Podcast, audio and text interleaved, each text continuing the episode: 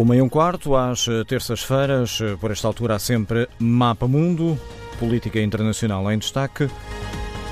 A edição é de Ricardo Alexandre.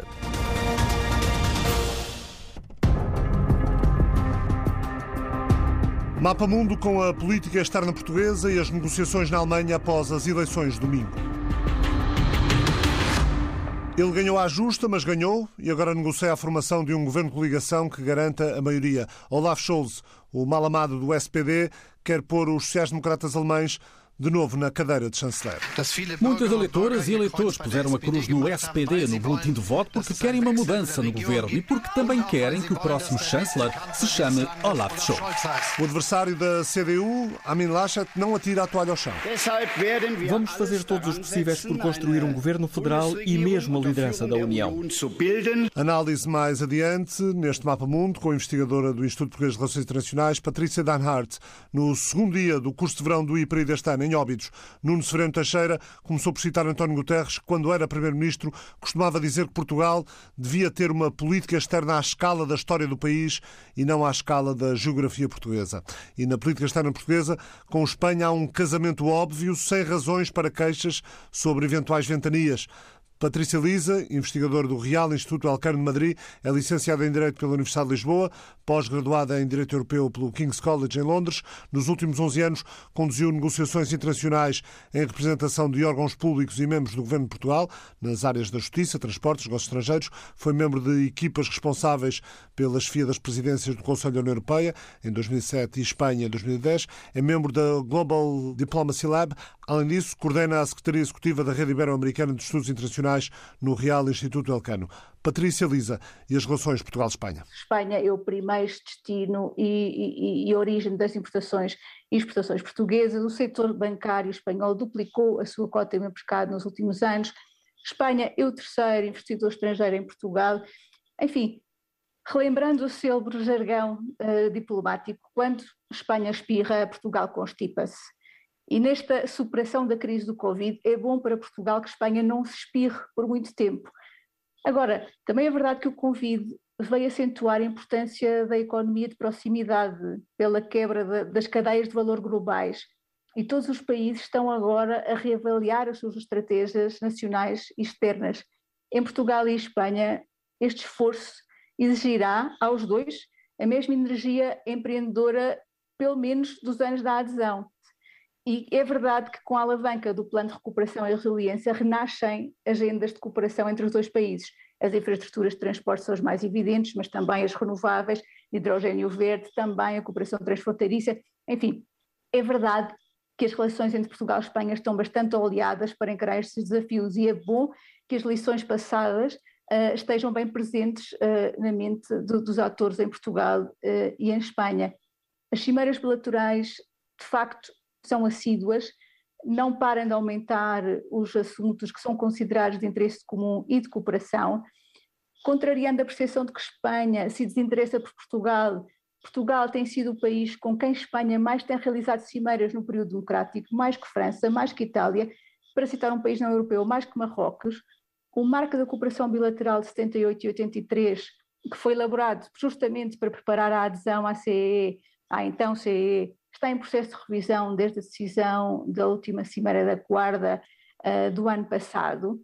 Significa isto que os dois países tomaram nota dos desafios que, que lhes cabem uh, atender neste momento. O investigador do IPRI, Tiago Moreira de Sá, dissecou alguns dos momentos mais recentes da política externa portuguesa na relação com os Estados Unidos da América. Após 2009, com a eleição de Barack Obama, com a tomada de posse de Barack Obama,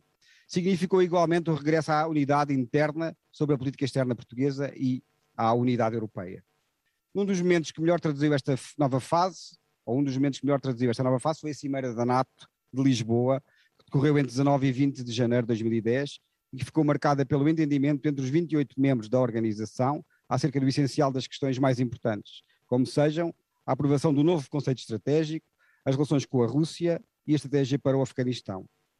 Em paralelo com esta cimeira, realizou-se ainda na capital portuguesa o um encontro anual entre os Estados Unidos da América e a União Europeia.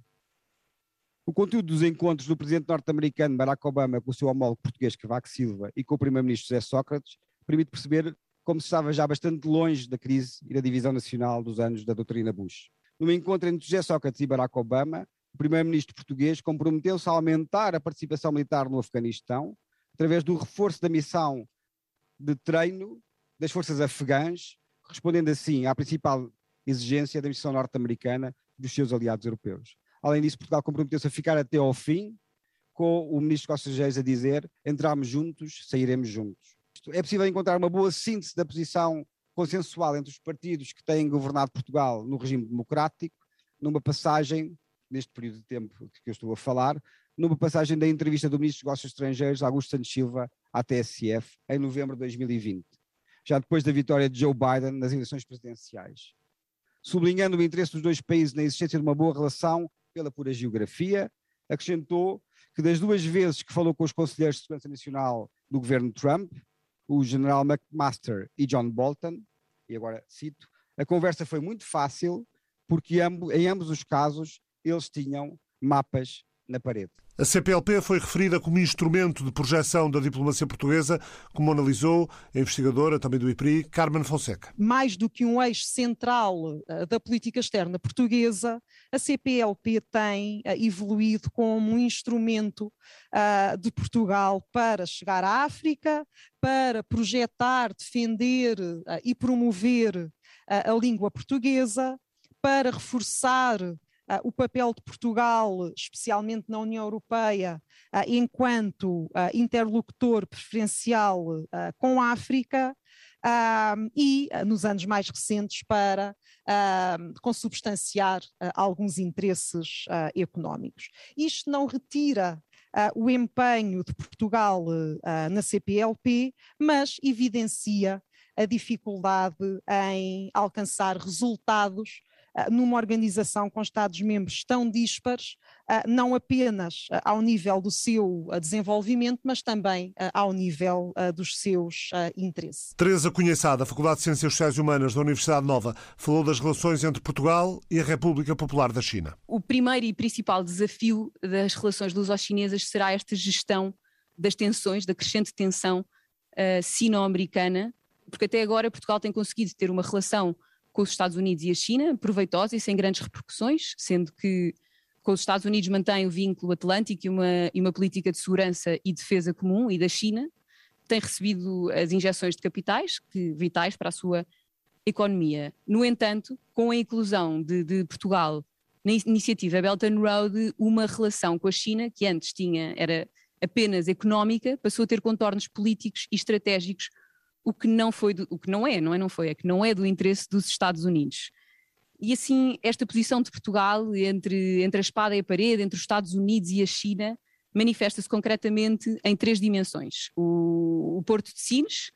os Açores e o 5G. O Porto de Sines é um porto de águas profundas e o porto europeu mais perto dos Estados Unidos e do canal do Panamá. E para os Estados Unidos, representa uma oportunidade de aumentar as exportações de gás para a Europa e reduzir a dependência europeia uh, energética face à Rússia, o que torna Sines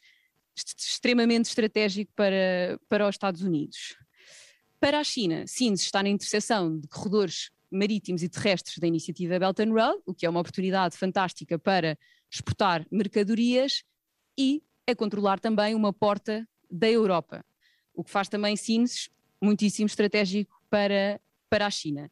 Neste sentido, a atenção tem estado no concurso internacional para a construção e concessão uh, do novo porto de contentores em Sines, mas que, por causa da pandemia, acabou sem ofertas. Deste modo, Sines acho que manter-se-á palco da rivalidade sino-americana e uma preocupação para a política externa portuguesa. Agora, nos Açores. Os Açores, dada a sua situação ou a sua localização geográfica, são um ponto nevrálgico tanto para os Estados Unidos como para a China. Os Açores, para os Estados Unidos, são, estão no limite da área de defesa dos Estados Unidos e são um, um garante do controle americano uh, no Atlântico. E, e, para a China, a situação geográfica dos Açores no Atlântico Norte torna o arquipélago extremamente uh, atrativo para a China, no, no, no, contexto da iniciativa Belt and Road e do desafio chinês ao poder americano. Assim, os Açores são um desafio para as relações luso-chinesas no futuro. Ainda no campo da rivalidade sino-americana, a decisão de Portugal de não limitar a participação da Huawei na rede nacional de 5G contribuiu para uma certa escalada de tensão, ou talvez não tanto, mas um certo desconforto americano, uma vez que estes se mostraram apreensivos em questões de segurança e defesa. Como sabemos, em 1999, quando Portugal uh, fez a transferência do exercício da soberania de Macau para a China, ficou acordado que até 2049, na região administrativa especial de Macau, figuraria o respeito pela democracia, por um sistema capitalista, pela liberdade de imprensa, de expressão, de manifestação, entre outros. Uh, no entanto, temos assistido a violações latentes e, e até à data incólumes deste, deste tratado, nomeadamente através do condicionamento da liberdade de imprensa, com a pressão exercida sobre jornalistas para que sigam uma linha editorial do Partido Comunista Chinês, uh, a proibição da vigília em memória do massacre de Tiananmen e, mais recentemente, a exclusão arbitrária e autoritária de candidatos pró-democracia das eleições parlamentares. Teresa Conheçá, no curso de verão do IPRI, do Instituto Português de Relações Internacionais, este ano ainda em formato híbrido, só os membros dos painéis e apenas alguns eh, estiveram em óbitos. Avançamos para a análise às eleições alemãs com Patrícia Danhart, eh, que esteve presente neste curso de verão no painel sobre as políticas de defesa, agora aqui no estúdio da TSF. Patrícia, eh, o resultado das eleições de domingo na Alemanha foi o esperado? O resultado uh, correspondeu, de certa forma, às sondagens. E se, uh, agora, há uns meses atrás, de facto, ninguém previa a possível vitória do SPD, como foi aquilo que uh, se veio a verificar, numa altura em que se pensava que, possivelmente, há uns meses atrás, antes do verão, uma verde, uma candidata do partido Os Verdes, poderia mesmo tornar-se a próxima chanceler alemã e onde também tudo apontava que também a CDU uh, eh, estaria à frente do SPD. Portanto, nesse sentido, foi no final uh, uh, de vários meses de campanha, sim, foi inesperado, sendo que, apesar de tudo, as últimas semanas, isso sim, já mostrava que uh, o SPD seria o partido mais votado. Na análise dos resultados, e, e uma vez que referiste os, os verdes, os verdes há quatro anos, nas eleições federais de 2017, ficaram em sexto lugar, com 8,9% dos votos. Uh, elegeram 67 uh, eh, deputados para o, para o Bundestag. Uh, agora tiveram 14,6, elegeram 116. Uh, não duplicaram a votação, não duplicaram o, número de, de, de, deputados, mas andaram perto disso. Mas mesmo assim há uma espécie de, de embargo de boca na, na, na reação do, do, do, partido aos, aos resultados, uh, porque lá está, esperavam mais. Tiveram há meio ano a, a Annalena Baerbock que liderava as sondagens em, em maio, com cerca de 30% das intenções de voto. Uh, o que é que lhes aconteceu? Eu acho que há aqui dois fatores. Um fator interno, que tem muito a ver com a personalidade uh, de Annalena Baerbock e o facto de, durante a campanha, ter feito alguns erros de percurso, por assim dizer. Um relativamente a incorreções quanto ao seu currículo, quanto ao currículo pessoal que ela, que ela incluiu na campanha, e por outro, o ter publicado um livro que conteve algumas citações que terão sido plagiadas e, consequentemente, isso não caiu bem junto do eleitorado Em segundo lugar, eu diria que uh, após uma fase inicial de alguma euforia com a ideia de mudança, com a ideia de como a própria candidata Ana Helena Berber dizia uh, a mudança necessária, tanto a nível da política climática da Alemanha, por um lado, como por outro lado no, no uh, campo da política externa, uma posição mais assertiva relativamente à China e à Rússia, eu acho que nessa fase inicial, há uns meses atrás, uh, os alemães e principalmente o eleitorado mais jovem uh, sentiu que, que isso poderia ser um voto útil para levar a cabo essa mudança. Mas o que nós vimos nas últimas semanas uh, foi um virar para uma preferência que, no fundo, demonstra uma linha quase que tradicional do eleitorado alemão, que é muito dado à continuidade, muito dado à ideia de estabilidade e de não alterar o status quo. Isso vê-se tanto a nível da política interna como a nível da política externa. E relativamente à a, Olaf Scholz, no fundo foi também essa a, a, a, mensagem que ele deu na reta final, foi, que foi dizer eu sou o candidato da continuidade, eu sou o candidato da estabilidade, aquele candidato que uh, tem experiência governativa comprovada, foi ministro das Finanças do último governo da Merkel e, consequentemente, e com alguma ironia, ele é que seria o, o sucessor, por assim dizer, da política de Merkel. Os liberais, o FDP, eh, subiu um ponto percentual, menos de um ponto percentual, 10,7 nas, nas eleições de 2017 para 11,5, elegeu 91 deputados, portanto uma, uma subida, ainda que ligeira, um partido que uh, acabou por há quatro anos não querer entrar uh, numa, numa coligação, numa, numa coligação um, para, para fazer parte uh, do governo. Um, os, os, verdes preferem uma coligação com o SPD, que venceu as eleições. Os liberais eh, poderão estar eh, mais próximos da CDU, é isso?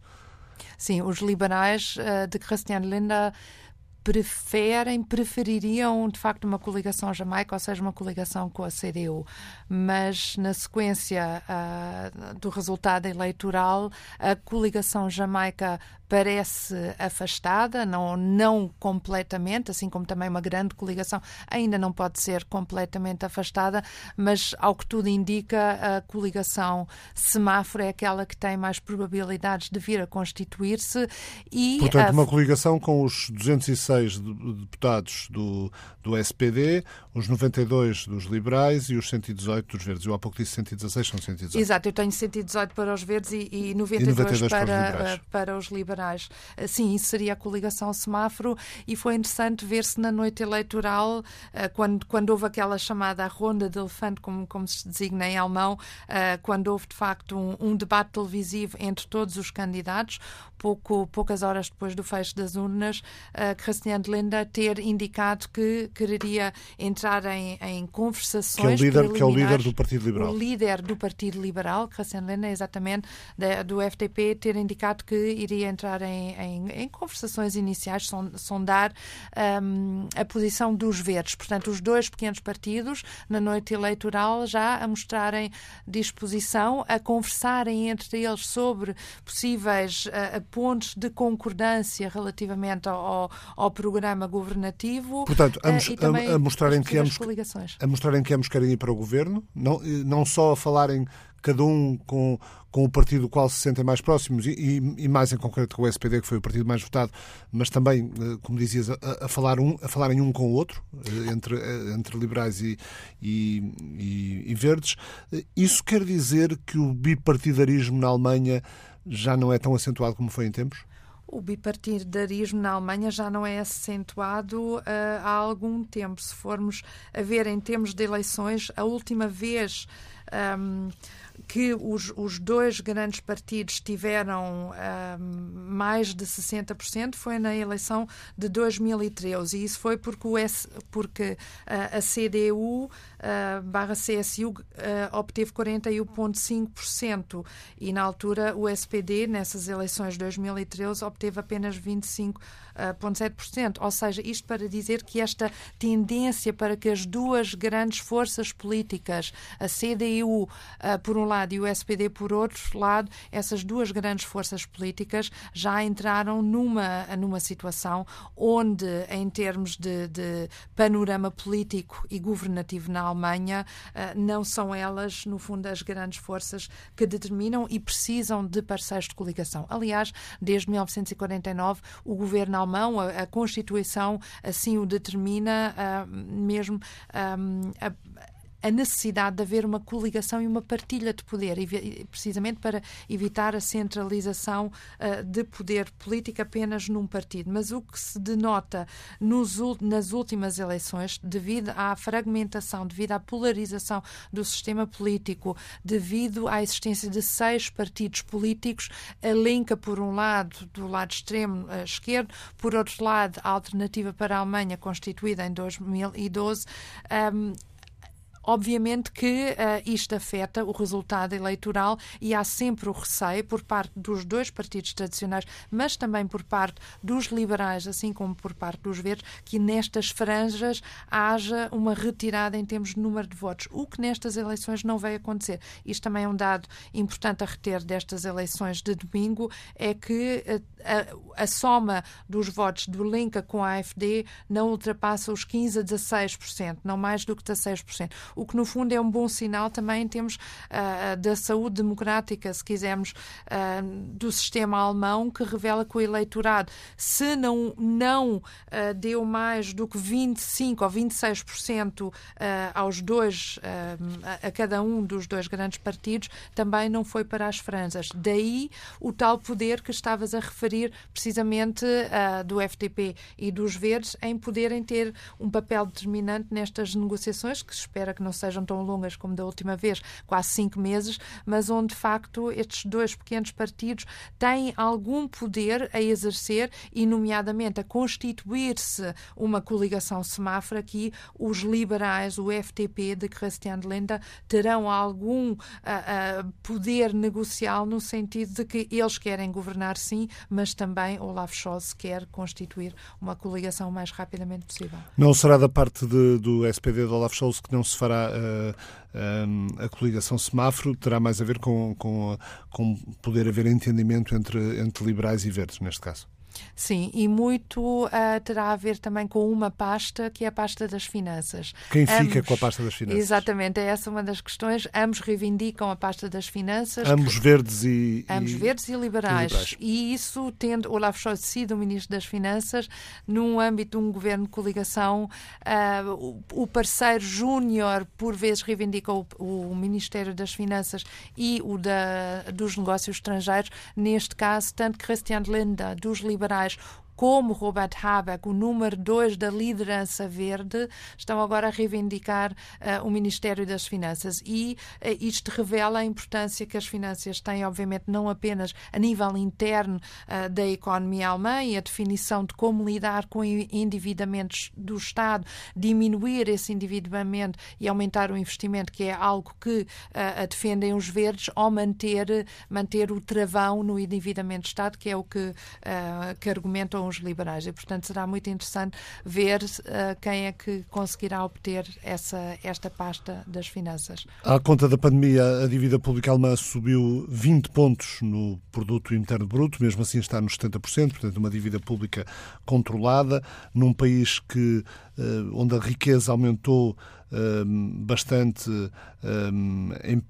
em, termos de, em termos de paridade do poder de compra. O PIB per capita alemão avançou mais do que, do que outros concorrentes europeus. É um país onde, eh, nos últimos 16 anos, com a era de Merkel, eh, houve muita, houve muita criação de, eh, de emprego. Uh, superando o ritmo de outras economias mais desenvolvidas, de outras economias dos, dos países mais industrializados do mundo, do G7, mas uh, também, ao mesmo tempo, com algum com algum atraso hum, no investimento. O investimento, o peso do investimento no PIB mostra que a Alemanha foi sempre um país uh, bastante cauteloso ao longo dos anos, até pelo facto de antes de Olaf Scholz uh, o, o o Ministro das Finanças foi Wolfgang Schäuble, da, da, da CDU. Eh, aliás, eh, Olaf Scholz, eh, à frente do Ministério das Finanças, foi responsável pelo Fundo de Emergência de 750 mil milhões de euros que o Governo criou para ajudar as empresas e os trabalhadores na resposta à Covid-19 e chegou a dizer tudo isto é caro, mas não fazer mais nada, mas não fazer nada seria ainda mais caro. Ou seja, não, não teve, não teve eh, problemas em romper com, com, com uma linha mais, mais conservadora e, menos, eh, menos despesista, entre aspas, que vinha do seu antecessor. Mais conservadora, menos despesista, mas também perante uma situação excepcional. Uh, e, portanto, uh, o combate à pandemia Covid-19, a forma de, do governo responder em termos internos, isso parece-me que, independentemente da cor política, quem, uh, de quem estava um, no lugar de, das finanças, do Ministério das Finanças, algo teria que ser feito. Eu julgo que isso é, que é incontestável. Mas, ao mesmo tempo, a nível do plano europeu, por exemplo, um, Scholz é menos, uh, menos austero, por assim dizer, do que foi o antigo Ministro das Finanças, Wolfgang, Wolfgang Schäuble, isso é certo, uh, e menos fechado à ideia de investimento. Agora, há outro ponto que referiste uh, quanto ao desenvolvimento económico da Alemanha. Muito, muita da riqueza na Alemanha advém não necessariamente do, do, do grau de desenvolvimento interno, mas muito das ligações comerciais que a Alemanha tem com o exterior. como sabemos, o setor da exportação é fortíssimo na Alemanha. A Alemanha é a terceira potência comercial em termos mundiais e, consequentemente, por exemplo, com a China, que pela quinta vez é o maior parceiro uh, comercial da Alemanha, é muito daí que a Alemanha consegue ter os, os, os números económicos e, e, e, e, a riqueza económica advém muito dessa relação do seu exterior. O que, a Nomeada, nível interno, nomeadamente com algumas eh, economias asiáticas, o que, o que por um lado se dá uh, algum excedente em termos de, de, balança comercial e coloca a Alemanha na liderança de, das exportações, por outro lado, também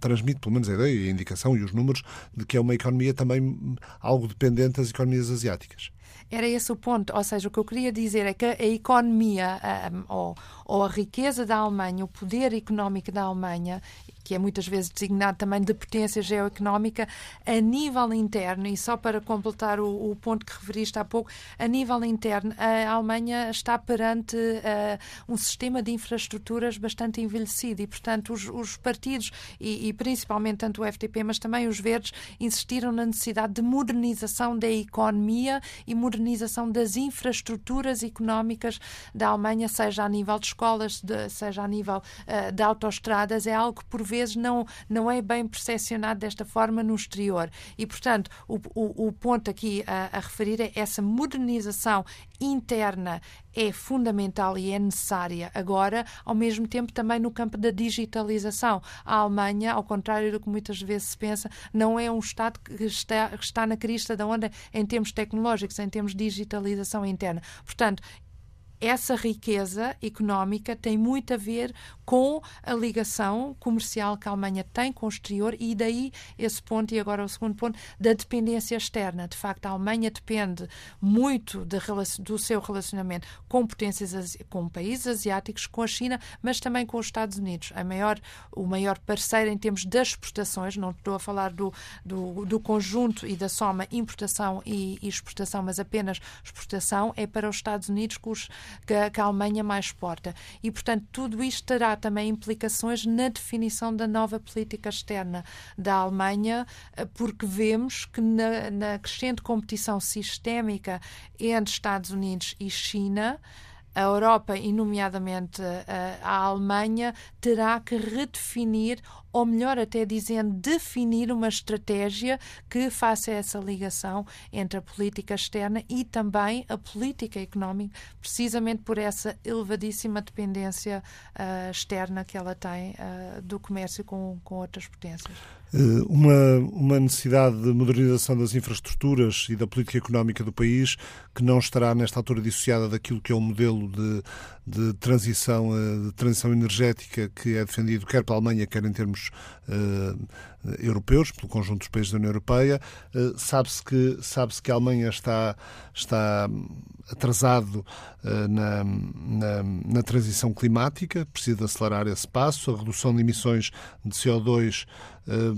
está aquém do, dos, dos, dos níveis que já foram conseguidos por, por outros países grandes europeus, como a França, a Itália, o Reino Unido. Portanto, a Alemanha precisa também aqui de, de fazer, fazer algum trabalho de casa, digamos assim, mas, eh, mas isso é, será uma, uma, uma tendência que se verificará quer estejam quer esteja no, no governo SPD, mas provavelmente com, com a presença dos verdes ainda será mais reforçada, mas, mas será também uma necessidade caso o governo, ainda, por hipótese, ainda venha a ser liderado pela CDU, que ainda não, a Laschet ainda não atirou a toalha ao chão. A mudança climática e a necessidade de a Alemanha definir uma política climática uh, que garanta a sustentabilidade do seu modelo económico, isso parece-me que vai ser uma das questões principais nas negociações tripartidas a acontecer uh, com o SPD ou mesmo com a CDU. E nesse, nesse ponto uh, concordo, a Alemanha tem que proceder à modernização, saiu da energia nuclear ou está em vias de sair uh, da energia nuclear definida em 2011 por, uh, por Merkel, ainda depende muito da energia uh, do carvão, a energia eólica ou a energia solar na Alemanha não, não, não assumem uma percentagem que poderia corresponder à, à, capacidade do país e, portanto, sim, parece-me que claramente um, a necessidade, por um lado, de respeitar os compromissos do Acordo de Paris, mas, por outro lado, também de responder àquilo que são as exigências do Partido dos Verdes, para todos os efeitos, o, o partido, o terceiro mais, partido mais votado e um partido cuja, cuja bandeira uh, principal é, de facto, o clima, essa definição de uma política climática mais efetiva uh, será claramente um dos pontos principais e fazê-lo de forma a que os liberais não abandonem mais uma vez uh, as negociações, porque os liberais argumentam uh, mudança ou definição de uma política climática sim, mas apenas quando consiga garantir uh, a sustentabilidade do modelo económico e, e, e evitar despedimentos ou evitar mesmo que a economia alemã não consiga, não consiga basear-se em investimentos reais e, e, no desenvolvimento concreto. É um país eh, com um problema demográfico, ao contrário de, de, outras potências como a França, o Reino Unido, os Estados Unidos, que têm de algum modo conseguido eh, tentar contrariar eh, a tendência de diminuição da população. A Alemanha não tem conseguido fazer, eh, o, que, o que quer dizer que a Alemanha deve continuar a ser um país eh, consideravelmente de, de portas abertas à imigração a queda demográfica é algo com que a Europa toda se depara, mas no caso concreto da Alemanha, e vimos isto na década de 60, quando a Alemanha reconheceu esse déficit demográfico e, e demográfico e abriu as portas uh, a uma imigração uh, turca em larga, em larga medida em parte, um, quando, a, quando a crise dos refugiados em 2015, houve quem argumentasse que as portas uh, da Alemanha foram abertas não apenas pela, pela reação humanista da chanceler Merkel, que sem dúvida eh, exerceu, teve o seu papel, mas também por essa necessidade de reforçar a, eh, a, a componente demográfica no país. E, portanto, nesse sentido, parece-me que sim, parece-me que a Alemanha um, sempre, sempre conseguiu uh, evoluir economicamente quando teve uma política de porta abertas a mão de obra uh, exterior e uh, nem que seja pelo exemplo de que o, o primeiro, a, a, primeira vacina que se encontrou foi de facto desenvolvida por um casal de imigrantes turcos na Alemanha. Sabemos como, como a extrema-direita alemã tem sido, tem se manifestado contra essa contra essa imigração. A AFD, Alternativa para a Alemanha, o partido de extrema-direita, conseguiu nestas eleições eleger 83, 83 deputados, uma, uma, um, uma descida uh, em termos uh, percentuais, uh, uma vez que tinha 12,6% nas eleições de 2017, agora 10,3%, portanto mais de 2 pontos percentuais. A bancada da AFD também recua de 94 para 83 lugares, mas de qualquer forma demonstra ter um eleitorado consolidado no mapa político alemão, nomeadamente a leste nomeadamente a leste, onde uh, de facto foi o partido mais votado na Saxónia e na Turíngia, à frente da CDU. E, portanto, sim, isso mostra duas coisas. Mostra, por um lado, que o eleitorado alemão ainda continua dividido. Em termos do, do panorama, do mapa um, ah, leste-oeste, vemos que o leste. Uh, é, é, simpatiza, continua a simpatizar com a alternativa para a Alemanha e não com a Linke, que é o partido sucessor, uh, no fundo, do artigo, Partido Comunista uh, da antiga Alemanha Democrática, mas, por outro lado, essa descida em 2,3% uh, um, na, na, eleição do AFD uh, de domingo mostra que se existe o eleitorado, ele não cresceu. E isso parece-me ser uh, a boa notícia. As franjas e a radicalização do sistema partidário alemão não aconteceu e uh, até porque o que, como Alemanha... referias há pouco, também, também desceu, não é? De, de 4, uh, conseguiu 4,9%, 4,9% contra a Linca. Linca contra 9.2 nas últimas, nas últimas eleições. eleições portanto, é uma, uma, uma é uma um trambolhão, derrota. um trambolhão é de quase metade é, uma, é, é claramente uma derrota da esquerda à, para a esquerda, até porque em termos de representação eleitoral, os números ainda não foram considerados definitivos, mas eles têm que alcançar os 5% para poderem ter a, a representação parlamentar. Se bem que existem mandatos diretos e, portanto, pelo menos três julgos já estão garantidos uh, neste momento. Mas é, de facto, é uma derrota e é a eliminação daquilo que teria sido uma das coligações possíveis e sobre as quais o candidato Olaf Scholz não foi claro até o último uh, momento, que foi uh, a possibilidade de uma coligação de esquerda entre o SPD, os Verdes e, de facto, o Linca. E foi contra isto que o, a CDU, nas últimas semanas, fez campanha e, ao que dizem alguns analistas, foi isto que talvez também levou a que a CDU, que os números não fossem tão baixos como uh, se parecia antever. Temos ainda cinco minutos, vamos, eh, vamos falar do, do homem que vai muito provavelmente ser o próximo chanceler alemão. Olaf Scholz nasceu em 1958, no norte da Alemanha, eh, em Osnabrück. Eh, é licenciado em Direito, especialista em Direito do Trabalho, foi deputado no Bundestag, foi, liderou o governo de Hamburgo durante bastante tempo, entre 2011 e 2018. Foi vice-chanceler no governo CDU, CSU, SPD, portanto, governo de, de, grande coligação. Entre 2002 e 2004 foi secretário-geral do partido, quando, quando o partido era liderado por Gerhard Schröder. Em 2007 fez parte da primeira coligação de Angela Merkel como ministro do Trabalho. Nesse ano tentou, em 2019, no, quando, quando foi agora como, como vice-líder do, do SPD, tentou chegar à liderança do partido. Foi derrotado uh, pela dupla Saskia Esken e Norbert Walter Bojans, que queriam um SPD mais à esquerda, mas curiosamente acabaram por escolher essa liderança mais à esquerda, acabou por escolher para candidato o partido da chanceler o homem que que, tentava encostar o SPD mais ao centro e que era mais, mais aglutinador de outras, de outras sensibilidades. Um, um, um homem que se define como uh, pragmático, que o, o jornal Zeit, em 2003, uh, apelidou de Scholzomat, portanto, juntando o apelido de Scholz ao apelido de, de, ao termo automate, portanto, tratando como, como uma máquina, alguém com muito tecnocrata, e o Der Spiegel recentemente considerou a encarnação do tédio na política. Portanto,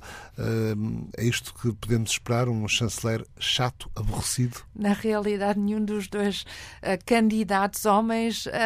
revelaram carisma, muito carisma, e, e, essa ideia de Scholzomat, um robô uh, tecnocrata, alguém quem uh, desempenha, uh, conhece os dossiês e desempenha as suas funções de uma forma muito seca um, e, e, e, com um contédio, um, de facto isso tem sido,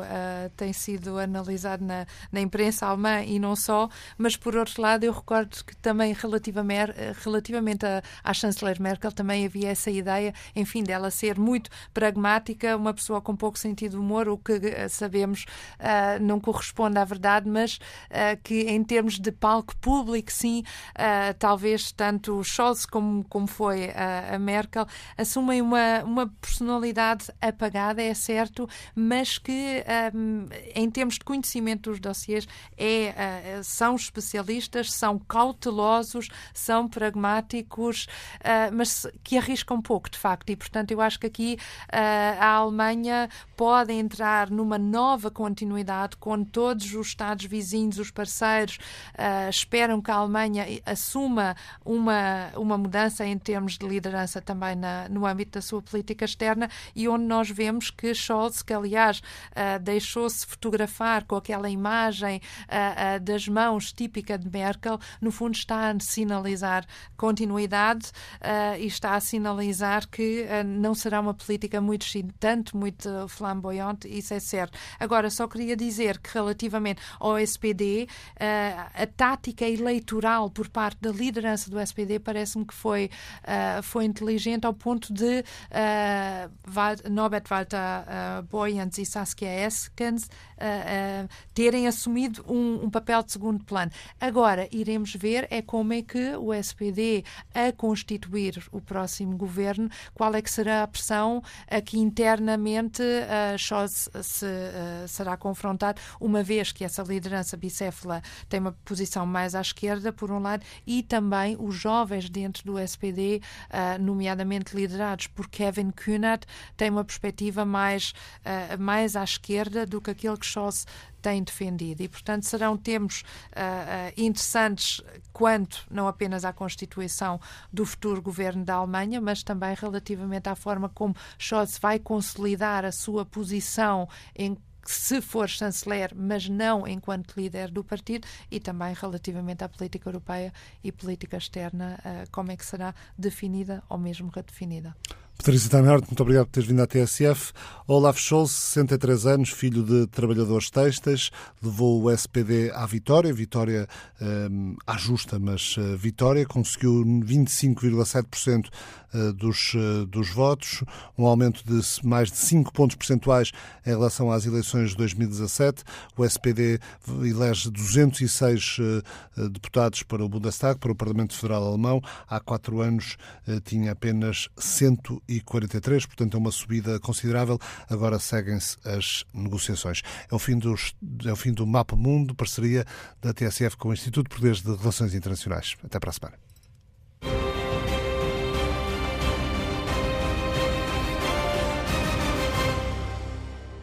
O Mapa Mundo é uma parceria da TSF com o Instituto Português de Relações Internacionais.